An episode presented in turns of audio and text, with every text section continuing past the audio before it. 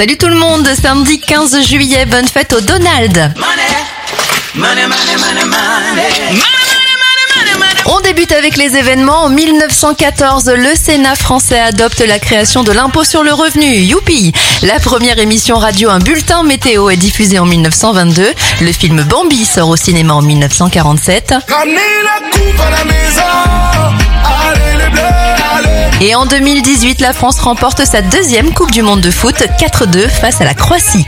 Les anniversaires de stars, l'humoriste Patrick Timsit à 64 ans, le même âge pour Vincent Lindon, Forrest Whitaker à 62 ans et ça fait 41 ans pour David Mora, l'acteur qui joue pas bien dans Scène de ménage sur M6.